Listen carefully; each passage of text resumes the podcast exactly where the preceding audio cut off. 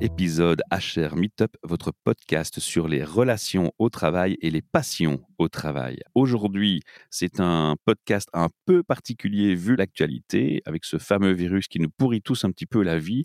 Donc ce podcast, il se fait à distance alors Nadia, on va commencer te présenter avec une question simple. De ton rêve d'adolescente à ce jour, es-tu alignée? Et puis surtout, quel est ce rêve d'adolescente? Oui, bonjour Michel, merci beaucoup pour cette opportunité. Je suis née aux Pays-Bas et j'ai grandi entre deux cultures et j'ai toujours eu cette passion pour les peuples, pour les gens. J'ai toujours eu ce sentiment de vouloir aider les gens, de se sentir bien à l'intérieur.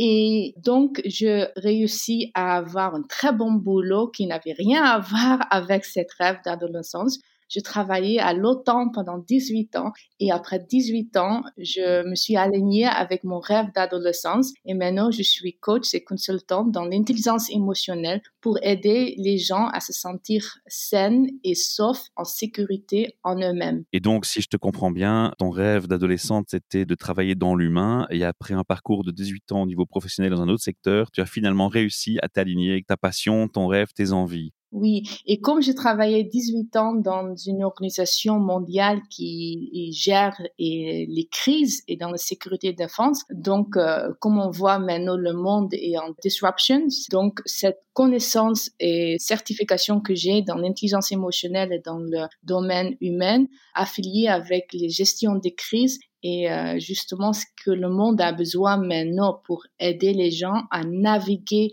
ces temps de crise. Nadia, ici, tu nous as un peu parlé de ton parcours. J'ai envie de te poser une question un peu embêtante. Hein. Je vais un peu jouer l'avocat du diable. Tu sais que des coachs, il y en a pléthore sur Internet. Et les gens vont peut-être se dire en nous écoutant encore un coach. Alors, tu as déjà mentionné que ce qui te distingue, c'est que tu es spécialisé en gestion de crise et que tu as une forte expertise derrière toi. Le fait que tu es hollandais, ça veut dire que tu es aussi bilingue, donc tu es parfaite bilingue euh, néerlandais-français, anglais aussi. Oui. Tu parles d'autres langues Je parle six langues. Donc, tu as décidé de te reconvertir. Pourquoi? Quel a été le déclic pour que tu te finalement euh, coach Je suis content avec cette question parce qu'ils m'ont posé plusieurs fois pourquoi tu as travaillé 18 ans dans une organisation qui n'a rien à voir avec le coach et maintenant que tu es coach. Je dis deux choses. Je dis la première chose que je fais toutes mes certifications et je travaille avec les sciences l'intelligence émotionnelle.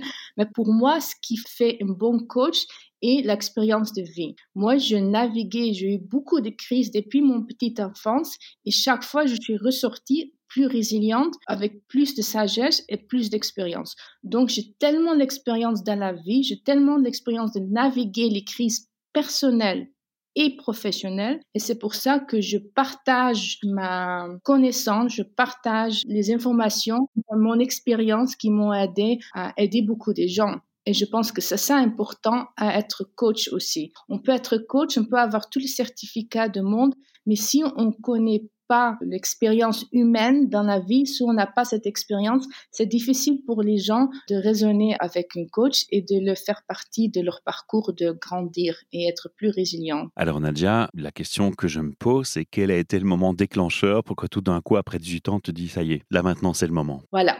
J'étais en burn-out. J'étais en burn-out grave. C'était en mai, le 3 mai, je me suis levée de lit et je suis tombée par terre et j'arrivais plus me lever. C'est là le moment où je me suis dit, qu'est-ce que tu veux faire dans ta vie, Nadia? Est-ce que tu veux être 80 ans et regarder en disant, j'étais content, j'étais satisfaite avec mon salaire sans taxe, être euh, une exécutive à l'OTAN, ou est-ce que je veux vivre ma passion à aider les gens à se sentir bien eux-mêmes et grandir le potentiel. Et c'est là au moment où je donnais ma résignation à l'OTAN et j'ai quitté l'OTAN un, un, an plus tard parce que je crois vraiment à prendre des risques, mais des risques calculés en fait. Et là, je suis tellement heureux, c'est que je me sens libre. Je suis plus quelqu'un qui vit dans le passé ou qui espère être dans le futur. Je suis là où je suis et c'est une liberté énorme. Alors on a le qui, puisqu'on sait maintenant qui tu es, on a le quoi, on sait de quoi on parle, on parle de coaching et du coaching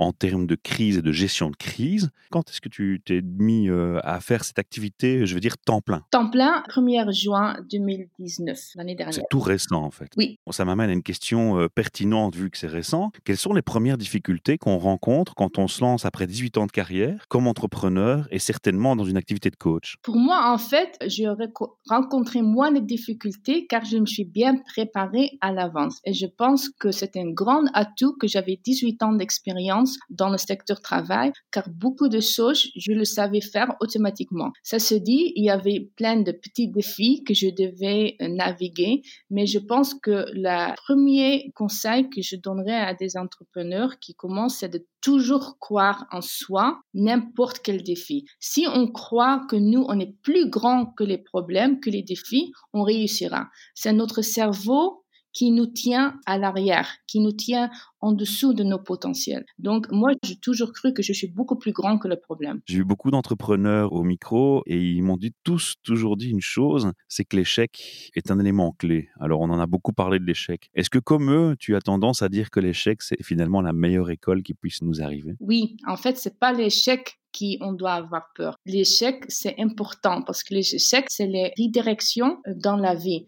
Les échecs nous apprennent le problème, c'est qu'on reste bloqué dans l'échec au lieu d'apprendre la leçon. Moi, si j'avais un euro pour tous mes échecs, je serais un multimillionnaire. Je suis très, très reconnaissante de mes échecs parce que grâce à mes échecs, je suis là où je suis maintenant. Ce qui est important, c'est de ne jamais renoncer.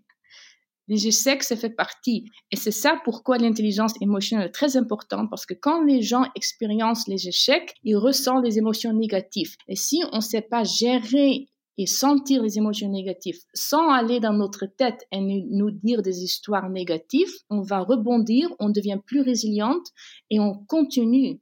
Il n'y a pas une chemin à achever nos rêves ou nos visions ou nos objectifs. Il y a plusieurs chemins. Et je sais que ça fait partie. Je pense que les échecs, c'est très important. C'est comment nous, on voit les échecs. Les gens qui sont le plus succès dans le monde, c'est leur mental. Voilà, c'est pas l'échec qui est le problème, c'est à jamais renoncer et continuer malgré les échecs. Les échecs nous donnent énormément d'informations, mais est-ce qu'on concentre sur le, verre à moitié vide ou moitié plein? Tu as parlé plusieurs fois d'intelligence émotionnelle. Pour toi, qu'est-ce que c'est l'intelligence émotionnelle, Nadia?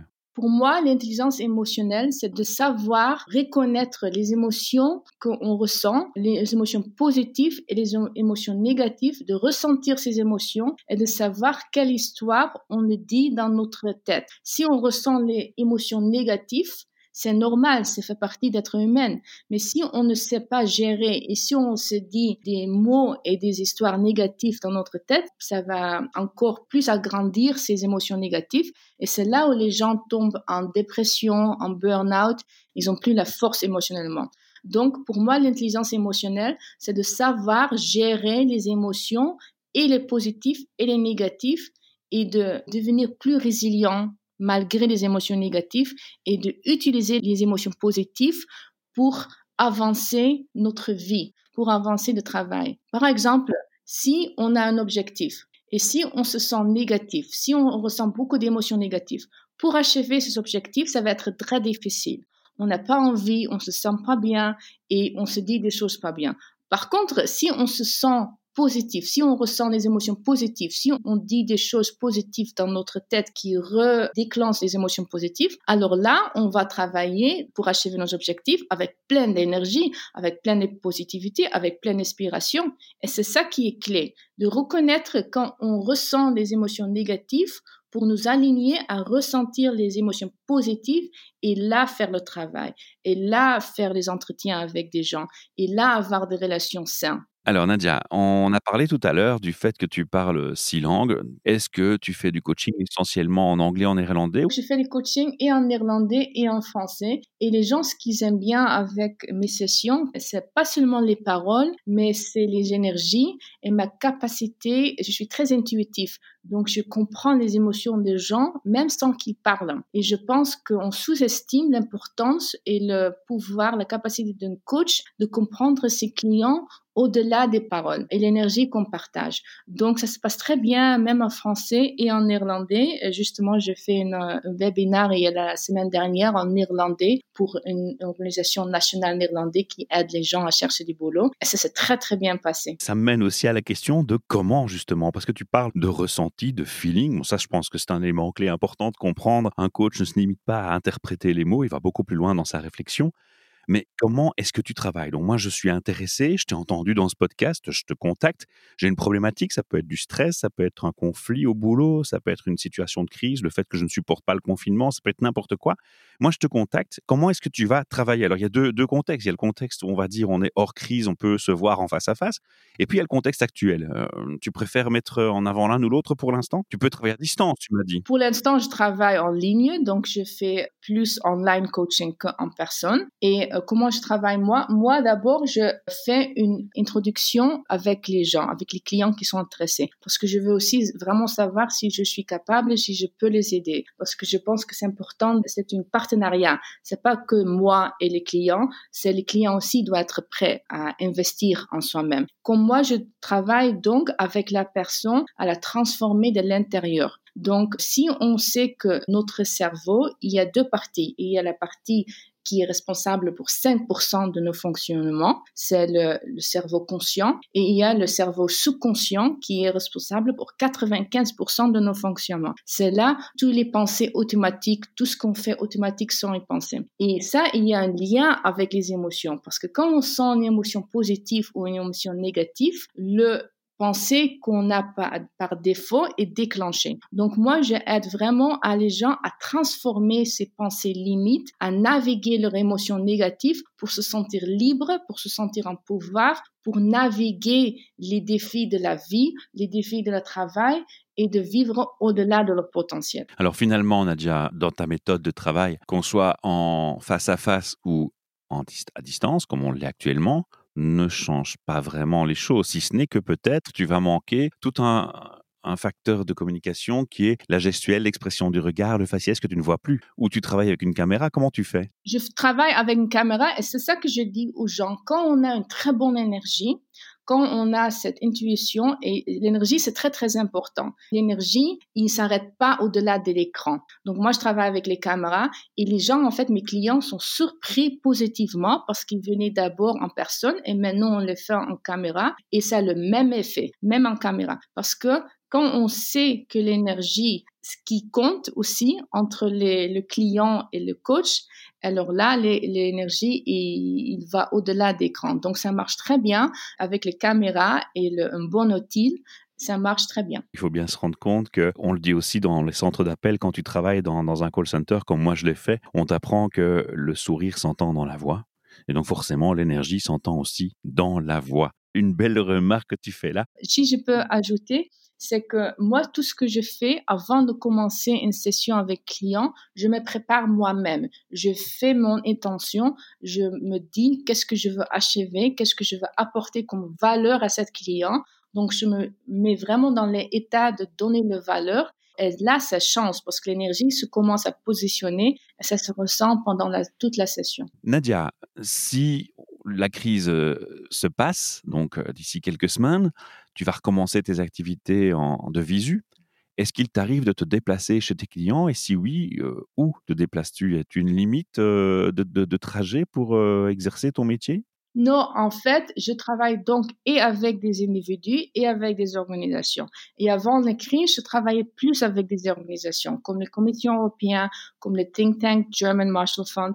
Et en fait, je devais voyager en Afrique pour travailler avec l'organisation qui s'occupe de tous les banques, secteurs financiers. Parce que ce que je fais, en fait, je désigne des simulations de crise pour aider les gens à pratiquer non seulement leur intelligence émotionnelle, mais aussi leur capacité mentale, cognitive et de résilience pour la gestion de crise. Et je le fais ça à Bruxelles avec les instituts européens, mais je voyage aussi en Europe et au-delà. Pour le moment, ça se fait en ligne. Donc, pour le moment, je travaille plus avec des individus et j'ai fait aussi du consulting à euh, travailler avec des organisations pour leur conseiller comment penser aussi à la réintégration de leurs salariés dans l'organisation. Après une longue absence ou quelque chose comme ça. Voilà. Alors Nadia, on va clôturer tout doucement cette interview puisqu'on a fait un peu le tour des questions essentielles du qui, du quoi, du quand, du comment, du pourquoi. Je vais aussi te demander de nous donner un lien vers un site internet où les auditeurs pourront trouver les informations qu'on aurait oublié de mentionner au micro dans cette interview et pour retrouver bien entendu plein d'informations sur ton site internet. Pour le moment, mon site internet est que en anglais, mais je suis en train de travailler pour donner plus de ressources en français. La seule chose que je veux ajouter, c'est que dans ce temps d'inconnu, dans ce temps d'incertitude, dans ce temps de peur, soyez conscient de vos émotions et dites-vous que c'est tout à fait normal de se sentir plus négatif que positif avec tout ce qui se passe parce qu'on ne sait pas contrôler. Mais soyez conscient de vos pensées. Quand vous choisissez des pensées négatives, ça va contribuer à se sentir plus négatif. Et vous ne pourriez pas contrôler le monde extérieur. Tout ce que vous pourriez contrôler, c'est votre monde intérieur et vos émotions à l'intérieur. Donc, moi, mon message à tout le monde, c'est accepter tout ce que vous ressentez, mais soyez vraiment conscient de vos pensées. Moi, il y a une chose qui me choque énormément. Alors, on a parlé de positif, on a parlé des gens qui s'entraident, qui sont solidaires, mais on a aussi vu toute une vague d'égoïstes. Des gens qui sans scrupules, vont dévaliser littéralement des magasins en remplissant des caddies, en surchargeant, en ne se préoccupant pas de ce qu'il adviendra de ceux qui ne pourraient pas faire leurs courses parce qu'ils sont personnels soignants, ils sont occupés en hôpitaux, et puis après ils rentrent euh, de leur travail déjà euh, pas toujours bien rémunérés avec des, des shifts lourds, ils vont faire leurs courses et puis il n'y a plus rien dans les rayons parce qu'une bande d'égoïstes s'est servie en excès. Mais tout le monde finalement en difficulté par un comportement limite stupide parce que quand on voit ce qui est pris en réserve, c'est du papier toilette. C'est des trucs, franchement, qui sont pas ce qu'on entendait quand nos grands-mères et nos grands-pères nous racontaient la guerre. Moi, j'étais choqué par ça. Qu'est-ce que tu fais comme analyse par rapport à ce comportement des gens qui va dans l'égoïsme et dans le chacun pour soi? Il y a des gens qui se sont même battus. Il y a des endroits où j'ai entendu, on a dû faire intervenir les forces de l'ordre pour les calmer, des gens qui se sont battus. Oui, donc j'ai deux choses à dire dans ce comportement. La première chose, c'est sur le niveau systémique, le niveau culturel on voit ici, par rapport à les autres pays dans le monde, c'est une culture très individualiste. C'est pas vraiment collectiviste. C'est vraiment chacun pour soi. Et dans les temps de crise, ça se ressort plus. Donc ça, je pense que c'est une des conséquences de ces crises qu'on va plus réfléchir à. Est-ce que cette société d'individualisme nous sert mieux que être plus, avoir un sens de communauté un sens de collectivisme. Ça, c'est sur le niveau systémique. Dans le niveau individuel, il faut savoir quand les gens se sentent pas en sécurité, quand ils se sentent en peur et quand ils ressentent énormément de stress, leur cerveau, il va dans le mode de survie. Donc, quand le cerveau est dans le mode de survie, on raisonne plus avec le objectivement, on raisonne plus de notre partie de cerveau qui raisonne rationnel. On va dans le parti de cerveau qui est là que pour survivre. C'est là l'instinct primordial qui se met avant. Et ça, ça explique en gros, parce que c'est un peu compliqué à expliquer en quelques minutes, mais en gros, c'est le cerveau, il donne les signaux, il faut être en mode survie. Et comme on a vu maintenant, malheureusement, ça se traduit à stocker des papiers toilettes, à avoir peur de ne pas avoir assez, parce que c'est la peur qui déclenche ces émotions négatives. Et c'est pour ça que je redis encore, l'intelligence émotionnelle, c'est tellement important de comprendre, et surtout dans ces moments comme ça, parce qu'il y a des gens de plus en plus qui comportent d'un niveau impulse et pas raisonnement. C'est vrai hein, ce que tu dis, mais ce qui est plus aberrant encore, c'est que c'est même pas de la survie cohérente. Mon grand-père, quand il me racontait son vécu de ses parents dans la guerre 40-45, bah, il faisait des, stocks de, de conserves. Ou, je veux dire, euh, ceux qui avaient pu faire des stocks, c'était du sucre, c'était des, choses comme ça. Ici, il y a des choses où on se dit, mais euh, ça a aucun sens. Euh, moi, j'ai vu les rayons de, de, riz et de pâtes se vider et les rayons de conserve rester intacts. Limite, c'était vraiment stupide. Mais bon, ça, c'est une parenthèse. Moi, j'aimerais quand même profiter de cette, de cette émission, de cet épisode, pour rappeler aux gens que ce genre d'attitude, elle peut s'expliquer, mais elle n'est pas excusable, elle n'est pas honorable, elle n'est pas belle. Honte à ceux qui se sont laissés aller dans cette attitude. Moi, je, ne les blâme pas pour autant, mais je les invite à se remettre en question avec le recul quand même, parce que dans le futur, ce serait bien de changer ça. Et puis, euh, n'oubliez pas qu'en fait, vous vous êtes tiré une balle dans votre pied vous-même, parce qu'en ayant cette attitude, en fait, vous générez un problème supplémentaire à une situation déjà en crise. Voilà, donc tout ce que je déplore, c'est cet aspect-là à mon niveau, mais on va pas rester dans le négatif, on va passer dans du positif avec trois questions RH. C'est notre rituel de clôture, Nadia. Tu ne m'as pas dit l'URL de ton site. nadiaelfertassi.com. Donc, euh, prénom, surnom.com. Voilà. Et pour les organisations, c'est aussi dans mon site personnel, mais c'est Thrive with EQ. Nadia, trois questions RH. Qu'est-ce que c'est pour toi un RH. Alors ça peut être une ressource humaine en tant qu'employé, mais ça peut être une ressource humaine, la personne qui a la casquette d'RH et qui fait le métier. Comment tu perçois ce, ce terme RH Pour moi, RH, c'est d'abord un concept, un concept et une vision où le peuple et l'humain à le centre de tous les concepts et des modèles de business models, comme je dis. Parce qu'on a beaucoup concentré et focalisé sur le système, sur le processus, sur les outils, mais on voit bien, et surtout avec ces crises, ça se montrait encore beaucoup plus évident, c'est l'humain doit être au cœur de la stratégie, de la vision et de tout ce qu'on fait pour avancer l'organisation. Ma deuxième question, c'est le fameux effet wow. Tu as certainement déjà entendu ça dans mes capsules précédentes puisque tu en as écouté. C'est cet endroit où tu te rends et la première impression, le premier mot qui te vient à l'esprit, c'est waouh, il se passe quelque chose ici. On a fait les choses bien pour que les gens s'y sentent bien. Tu as déjà eu cet effet waouh? Et si oui, pourquoi? Et sinon, qu'est-ce qui pourrait te donner un tel effet? Je l'ai pas eu encore cet effet waouh, mais je suis convaincue que je vais l'avoir. Pour moi, c'est pas vraiment les choses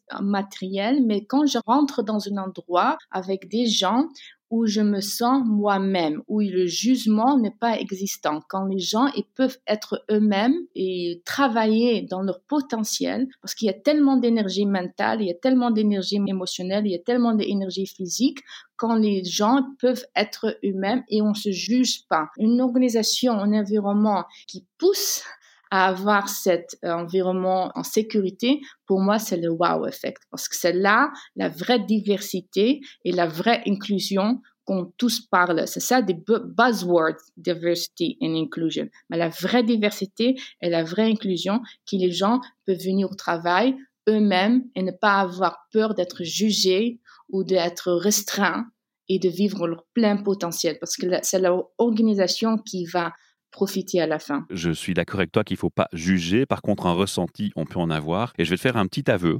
Je vais te un compliment. J'ai eu un petit effet waouh quand je t'ai rencontré.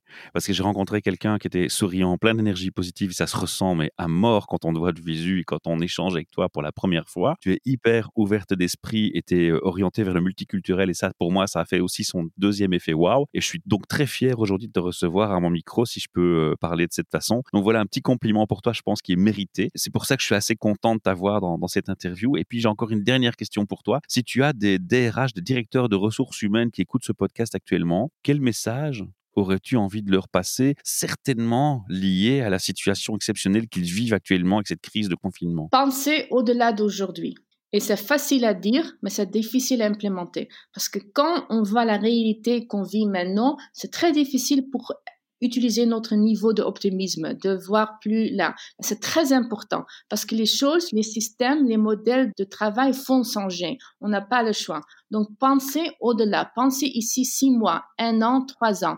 Et pensez à l'être humain. L'être humain, maintenant, vos employés, euh, les salariés, ils ressentent énormément des émotions négatives. Et quand ils vont recommencer à travailler, il va avoir une période de réintégration et perturbation. Donc, il faut vraiment pensez au-delà d'aujourd'hui et comment vous allez être à l'avance pour bien réintégrer vos gens au sein de l'organisation. Alors Nadja, moi j'ai une remarque quand même, pas dans mon idée de te contredire, hein. tu as raison, il y a des gens qui sont assez dans l'angoisse, dans le stress, ça se sent. Par contre, je vois aussi, paradoxalement et en parallèle, des gens qui tout d'un coup font des joggings, font des balades à vélo avec leurs enfants. J'ai jamais vu ces gens faire des balades à vélo avec leurs enfants avant, puis tout d'un coup, ils le font. Donc, je crois pas que dans cette crise, il y a que du négatif, il y a aussi du très très bon et des remises en question. Oui, mais exactement ça, Michel, parce que non seulement, par exemple, ces gens-là qui maintenant ont senti la vraie vie, ont se senti en bien-être, ils sont sentis avec leur famille, leurs enfants, quand ils vont recommencer à travailler, ils vont dire à leur employeur,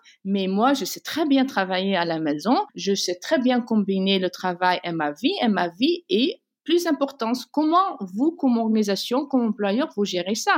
Il y aura des gens qui vont pas aimer euh, être à la maison, travailler à la maison, qui préfèrent le bureau. Comme organisation, comme DRH, va gérer ces différents besoins de travail parce que les gens maintenant ils ont senti un autre monde. Tu et j'irai même plus loin et je rajouterai que le télétravail est possible techniquement depuis plus de 15 ans. Je ne comprends pas dans le siècle où nous nous trouvons pourquoi est-ce que nos dirigeants et nos entreprises ont mis tellement de temps à comprendre et à déléguer de la confiance pour l'autoriser et le permettre. J'ai pas la réponse, mais je trouve ça dommage aussi et on va pas clôturer par une touche négative. Je crois qu'avec tout ce qui vient de se passer, ces fameuses personnes qui ont peut-être été dans le frein au changement ont maintenant compris que c'est l'inverse qu'il faut faire et qu'il est urgent de favoriser et de stimuler un maximum de télétravail finalement, on est bien chez soi. Voilà. Et ce que je voulais dire, Michel, pour clôturer, c'est que cette culture de manque de confiance, de vouloir contrôler les gens comme on le voit devant nous, ça change maintenant. Maintenant, cette expérience de télétravail sur un niveau global va montrer aussi à ceux qui ont résisté le télétravail que si on a confiance aux gens et on laisse, on baisse le besoin de contrôler parce que les résultats, les objectifs, ça s'achève aussi à la maison. Merci Nadia. J'ai vraiment été heureux d'échanger avec toi et on te retrouve à notre micro quand tu le souhaites. Si tu souhaites ajouter un feedback ou faire un podcast sur l'évolution ou un sujet particulier, on te retrouve avec une grande joie. N'oubliez pas que vous pouvez nous aider aussi de votre côté, chers auditeurs, en partageant ce podcast, en faisant un like. Ça nous aidera et ça nous encourage énormément. Mille merci pour votre attention. À très bientôt.